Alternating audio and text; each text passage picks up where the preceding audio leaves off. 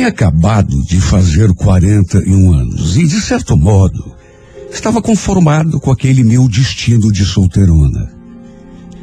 O meu até brincava comigo, fazia piada. Eu disfarçava, até entrava na brincadeira. Fingia que achava engraçado. Só que aqui por dentro só eu sei como me sentia. Ficava triste, deprimida, com vontade até de chorar. Aliás, quantas vezes eu já tinha chorado ao me olhar no espelho, porque eu ficava me perguntando o que tinha de errado comigo. Por que que todo mundo tinha alguém e apenas eu era sozinha? De certo modo, me sentia meio complexada, não vou negar. Sofria com os comentários dos parentes, dos amigos. Mesmo que eu soubesse que ninguém tivesse a intenção de magoar, mas sabe, é o tipo de coisa que magoa. Tem brincadeira que, em vez de divertir, acaba magoando a gente. Uma vez, inclusive, isso nem fazia muito tempo, coisa de uns dois anos atrás, eu tinha pego o buquê no casamento de uma prima. Ela jogou o buquê, que veio parar direto na minha mão. E teve gente que começou a falar que não tinha valido. Que era para minha prima jogar o buquê de novo. Porque nem namorado eu tinha. Olha, tinha gente que, às vezes, é, sabe, me chamava de tanta coisa. Sabe um adjetivo que o, o que mais me magoava? Encalhada. Sabe, uma outra prima, um dia, usou essa expressão comigo e só Deus sabe como chorei. Não chorei na frente dela, mas quando cheguei em casa, desabei na cama e chorei todas as lágrimas que havia dentro de mim. É claro que eu queria conhecer alguém especial. Mas também não queria que fosse qualquer um. Queria conhecer uma pessoa que despertasse alguma coisa especial em mim e também gostasse de mim, é claro. Queria ter a minha família, ter os meus filhos, minha própria casa. Mas o que que eu podia fazer? Se o destino parecia ter outros planos para mim. A verdade é que quanto mais o tempo passava, mais eu ia me conformando. Até porque que outro remédio? Mesmo assim, lá no fundo, restava aquela esperança. Eu não tinha perdido completamente a fé. Até que um dia, um colega de trabalho, que eu já conhecia fazia bastante tempo, a gente já tinha conversado, inclusive, bastante, mas nesse dia ele puxou assunto comigo. Repito, a gente já se conhecia fazia quase dois anos. Mas não era muito de ficar conversando. Conversar, a gente conversava.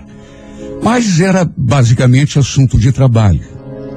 Nesse dia, no entanto, acabamos até almoçando juntos na mesma mesa. Normalmente eu almoçava com as meninas do meu setor. Mas nesse dia, cheguei um pouco mais tarde ao refeitório e peguei uma mesa sozinha. Até que dali a pouco o Edson se aproximou. Oi, Nete, tudo bom? Posso sentar aqui com você? Claro que pode, imagine. Repito, a gente não tinha muita intimidade. Para não dizer quase nenhuma. Conversávamos de vez em quando, mas repito, só assunto da empresa. Só que nesse dia, pelo fato de estarmos ali só nós dois naquela mesa, a conversa fluiu. Ele perguntou sobre a minha vida pessoal e eu respondi. Até que pelas tantas, ele quis saber.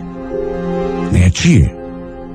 É, posso te fazer uma pergunta? Você não precisa responder se não quiser. Você tem namorado? Olha, eu acho que fiquei vermelha naquela hora. Até porque senti o meu rosto pegando fogo. Eu sempre fui uma mulher assim, meio tímida para esse tipo de assunto. Quem sabe até por isso não conseguisse arranjar namorado. Sempre fui muito discreta, muito na minha. Eu fiquei tão sem jeito que a minha voz saiu meio sumida. Namorado? Não, não tenho. Ele percebeu que eu fiquei constrangido. Sério? Mas. Você é uma mulher tão charmosa? Chega a ser um pecado você não ter ninguém, sabia? Me diga uma coisa. Você aceitaria um convite meu? A gente sair, conversar, beber alguma coisa. Quem sabe jantar? Não sei, Atsu. É, é que eu tenho de voltar cedo para casa. Não gosto de deixar minha mãe sozinha até tarde da noite, porque ela já está numa idade assim que. Você entende? Não, tudo bem, mas você não precisa responder agora. Só pense com carinho. Depois você me fala. Olha, eu ia adorar se você aceitasse. Prometo te levar num lugar bem gostoso. Olha, repito, a gente não tinha intimidade para falar daquele assunto. Até aquele momento, tínhamos conversado outras vezes, mas só assunto de serviço. Pelo fato de estarmos ali nós dois sozinhos e almoçando, ele começou a puxar assunto, foi emendando um assunto no outro, e eu fui no embalo. Até que ele me fez aquele convite, que olha, foi a coisa mais inesperada do mundo para mim. Eu sinceramente não estava acostumado. Por isso me senti tão constrangido. Aquela era uma situação tão nova. Meu Deus, há quanto tempo eu não recebi um convite para sair. Já nem conseguia lembrar. Ele então me contou que estava separado, que tinha reparado em mim há muito tempo, que me achava uma mulher muito interessante e que sempre tinha vontade de se aproximar, mas sempre deixava para lá, até pelo meu jeito. No fim, como ele insistiu, não apenas ali no refeitório, mas sempre que a gente se encontrava, esbarrava pelos corredores, ele reforçava aquele convite. Até que eu acabei aceitando. E olha, que bom que aceitei, porque foi um jantar tão lindo. Embora não tenha acontecido nada demais entre nós. Apenas conversamos.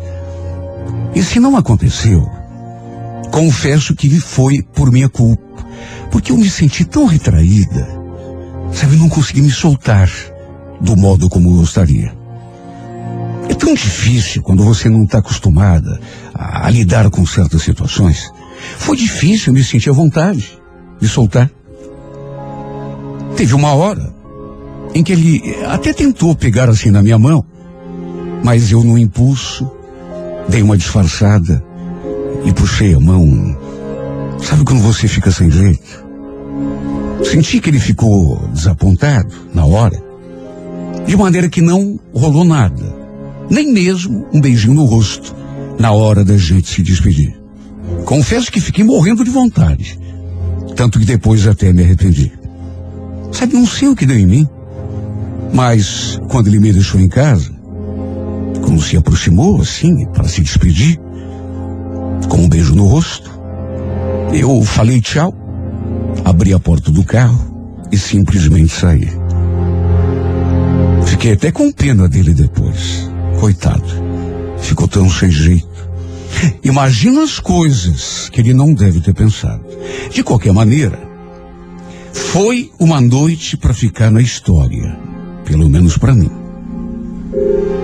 Lembro que deitei a cabeça no travesseiro e fiquei ali pensando em tudo o que tinha acontecido. E também naquilo que não tinha acontecido.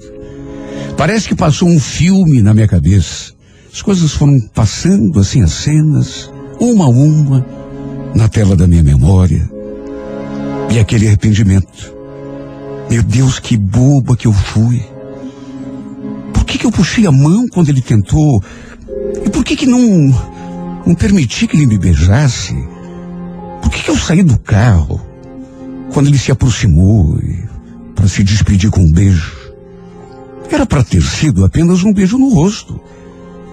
Mas quem sabe ele mudasse de ideia no meio do caminho e me beijasse na boca. Só de pensar, eu rolava naquela cama. Olha, me recriminei um monte.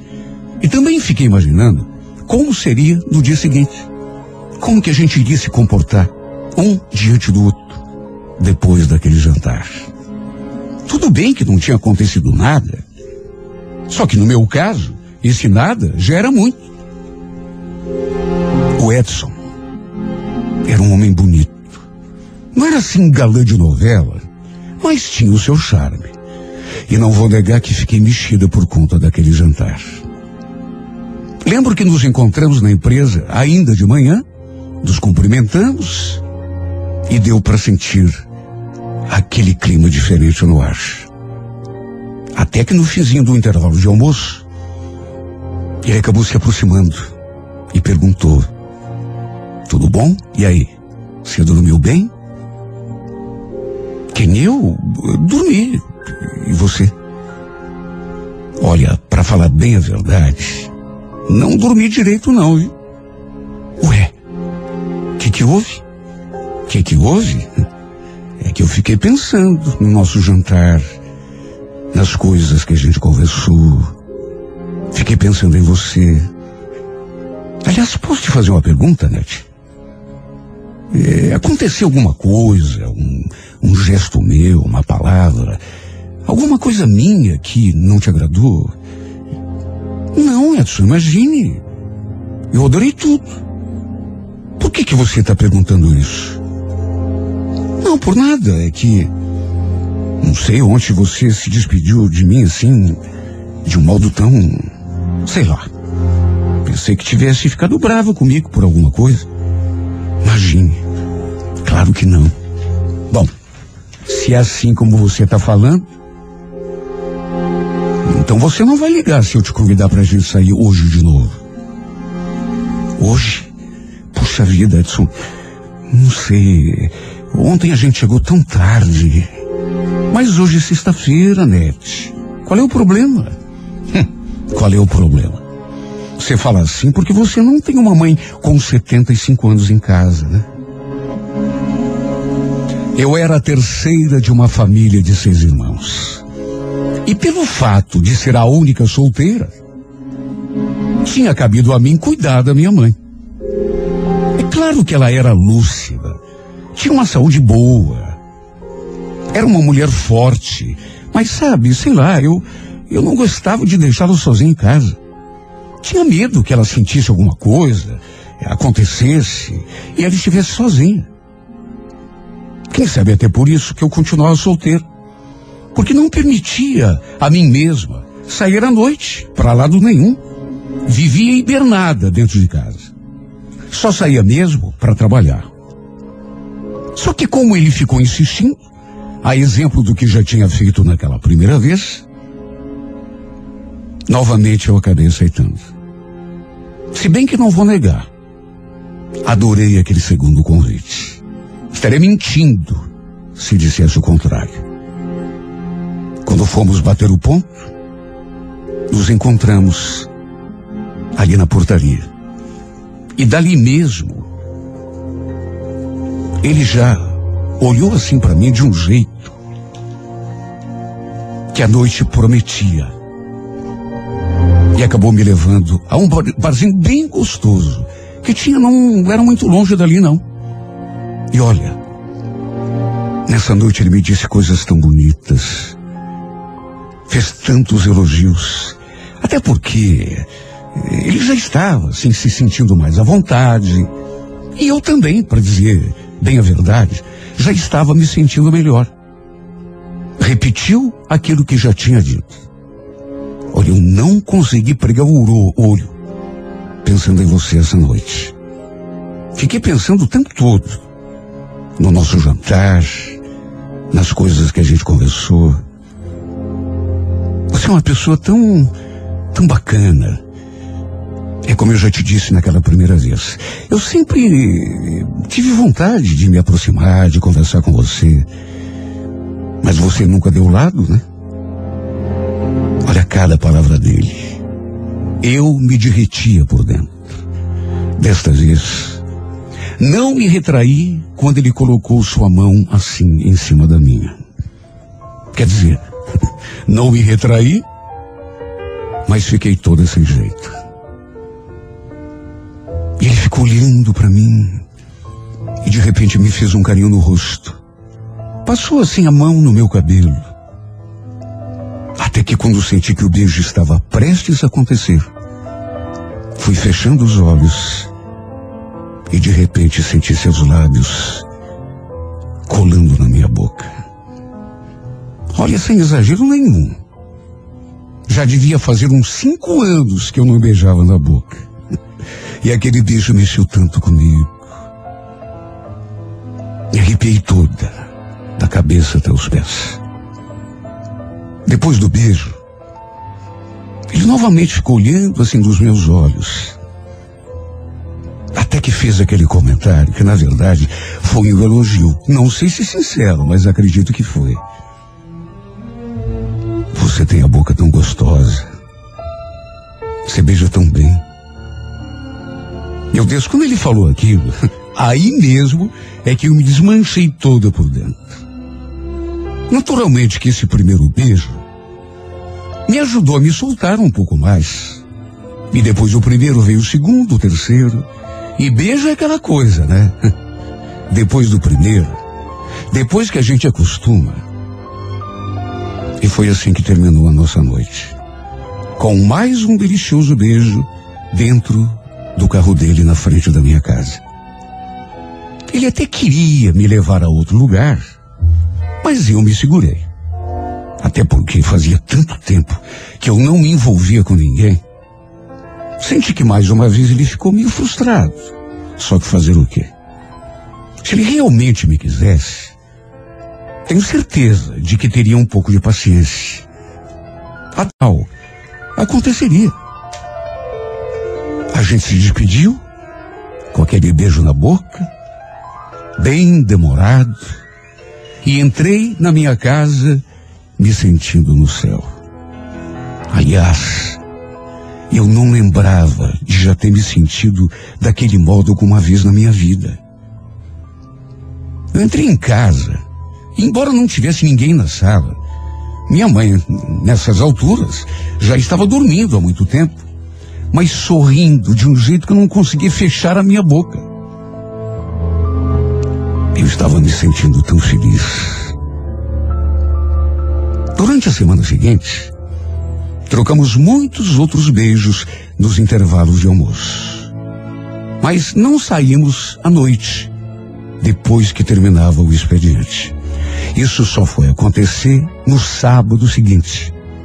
E dessa vez, eu permiti que ele me levasse a um lugar diferente. Para que a gente ficasse a sós. Olha, eu preciso confessar. E eu sei que hoje em dia é uma coisa tão é, fora da casinha, digamos assim. Mas juro que é verdade. Eu nunca tinha entrado num motel em toda a minha vida. De certo modo, fiquei até meio deslumbrada. Porque ele me levou a um lugar tão bacana. Na verdade, só aceitei entrar naquele motel. Porque nessas alturas, acho que já estava até apaixonada. Se bem que no meu caso, carente do jeito que eu estava, sozinha há tanto tempo, sem ter nenhuma intimidade com ninguém, me conquistar foi a coisa mais fácil do mundo. Olha, ele me conquistou sem fazer praticamente esforço nenhum. Eu me entreguei a esse homem com tanta paixão, como nunca tinha acontecido comigo. Na verdade, eu fiz amor com ele como se estivesse fazendo amor pela primeira vez em toda a minha vida. Não foi apenas pelo tempo que eu já estava sem ir para a cama com ninguém, mas também pela intensidade como tudo aconteceu. Olha, foi tudo tão lindo, tão maravilhoso. E assim que ele me deixou em casa, eu já comecei a sonhar. E como eu já disse, às vezes a gente procura a felicidade tão longe e vai ver ela está ali bem pertinho da gente. No domingo, fiquei até mais tarde na cama. Meu costume era levantar por volta das oito, oito e meia da manhã, mesmo no domingo. Só que nesse dia, em especial, já eram quase dez e meia da manhã, quando a minha mãe veio até o meu quarto ver se estava tudo bem comigo, porque eu ainda estava dormindo. Ela sabia que eu tinha tido um encontro na noite anterior. Aliás, sabia de tudo. Que eu andava saindo com um colega de trabalho. E naturalmente quis saber como tinha sido. Mas olha, eu fiquei com tanta vergonha da minha mãe que não consegui entrar nos detalhes. Falei apenas que tinha tudo sido muito bom. Que a gente tinha se divertido bastante. Até que ela falou: Bom, então levanta, né? Porque tem uma surpresa para você te esperando lá na sala. Surpresa? Para mim, mãe? Mas como assim? Olha, eu fiquei tão curiosa porque não imaginei o que podia ser. Olha, nem os meus melhores sonhos eu podia imaginar. Levantei como que movida por uma mola. E fui correndo, curiosa para ver o que era. E olha, me senti toda molinha, toda trêmula, quando vi aquele buquê de rosas em cima do sofá. Confusa. Perguntei, olha só que boba, se eram para mim. A minha mãe me olhou de um jeito tão estranho nessa hora. Como se é para você, menina? Claro que é. E ainda tinha um cartão. Ela teve que ir lá, pegar o cartãozinho e colocar na minha mão para que eu pudesse ler. Porque eu estava paralisada. Olha, eu tremia enquanto lia o que estava escrito naquele cartão. Eram palavras tão bonitas Obrigado pela noite maravilhosa que você me deu. Jamais vou esquecer os momentos que passamos juntos. Meu Deus, sabe quando você não acredita?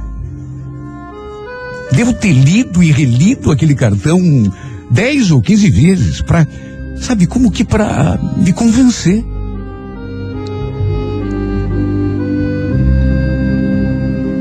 Quando terminei de ler aquele cartão,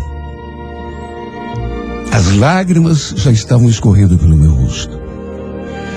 Olha, era a coisa mais delicada, romântica e carinhosa que eu já tinha recebido em toda a minha vida. E as flores, meu Deus. Que coisa linda, aquele buquê. Parecia que tinham sido colhidas naquele dia. De tão perfumadas. Imagine o tamanho da minha felicidade. Eu nunca na minha vida tinha recebido flores de ninguém. Liguei para ele na mesma hora, para agradecer, para dizer que tinha adorado. E ele então me fez a proposta. Nete, eu sei que você gostou das flores, que você gostou do cartão. Mas eu só quero saber de uma coisa. Você aceita ser minha namorada? Se eu aceito. Meu Deus, eu posso te responder pessoalmente? Que tal você almoçar aqui na minha casa hoje? Assim você já fica conhecendo a minha mãe. Que ele veio. E aquele foi o primeiro de muitos almoços Graças a Deus ele adorou a minha mãe e a minha mãe o adorou. E nem tinha como ser diferente, porque o Edson era realmente uma pessoa muito especial. Aliás, uma pessoa abençoada. Como a minha própria mãe chegou a dizer. E quer saber? Eu também penso assim. Porque esse homem colocou o fim à minha solidão que já durava tanto tempo não apenas na solidão, mas Ele pôs um fim à minha tristeza. Ele trouxe um brilho tão especial para minha vida. Sabe, eu sabia que uma hora ia acontecer, que a minha hora ia chegar. Só que nos últimos anos, confesso que às vezes eu me sentia tão desacorçoada que chegava a perder a esperança. E quando o pessoal brincava comigo, me chamava de solteirona, eu me sentia tão triste, tão deprimida, que chegava a chorar. Só que ela no fundo permanecia aquela vontade, aquela necessidade de conhecer alguém especial. Que mudasse para sempre os rumos da minha vida. Porque no fundo, eu nunca deixei de acreditar no amor. E não é que ele apareceu. Até para mim, que já estava com 41 anos, ele apareceu. E foi o amor mais bonito que eu poderia imaginar, que eu poderia desejar. Quem diria? Eu sei que muita gente, na minha família, minhas amigas inclusive, já não acreditavam que fosse acontecer alguma coisa assim tão especial na minha vida. Pois não é que aconteceu? Apesar de às vezes ficar triste, repito, lá no fundo, ainda ardia aquela chama de esperança de que um dia seria o meu dia e eu aconteceria a vida e eu conheceria aquele que seria o meu príncipe encantado. Aquele que até demorou a chegar, mas quando chegou, foi para valer. Foi para varrer de dentro de mim todo o resquício de tristeza que poderia vir. Foi para fazer da minha vidinha sem graça e solitária a vida de uma mulher feliz, que ergue as mãos ao céu todas as noites para agradecer. Obrigado, meu Deus, por ter colocado esse homem no meu caminho. Obrigado, meu Deus, por ter colocado o meu príncipe encantado finalmente aqui na minha vida.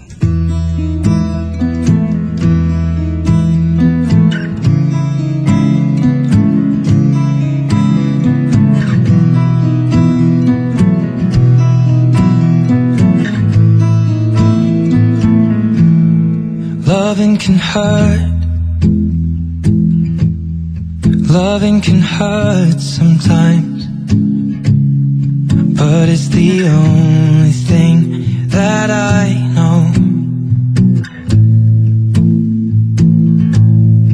When it gets hard, you know it can get hard sometimes. It is the only thing that makes us feel alive.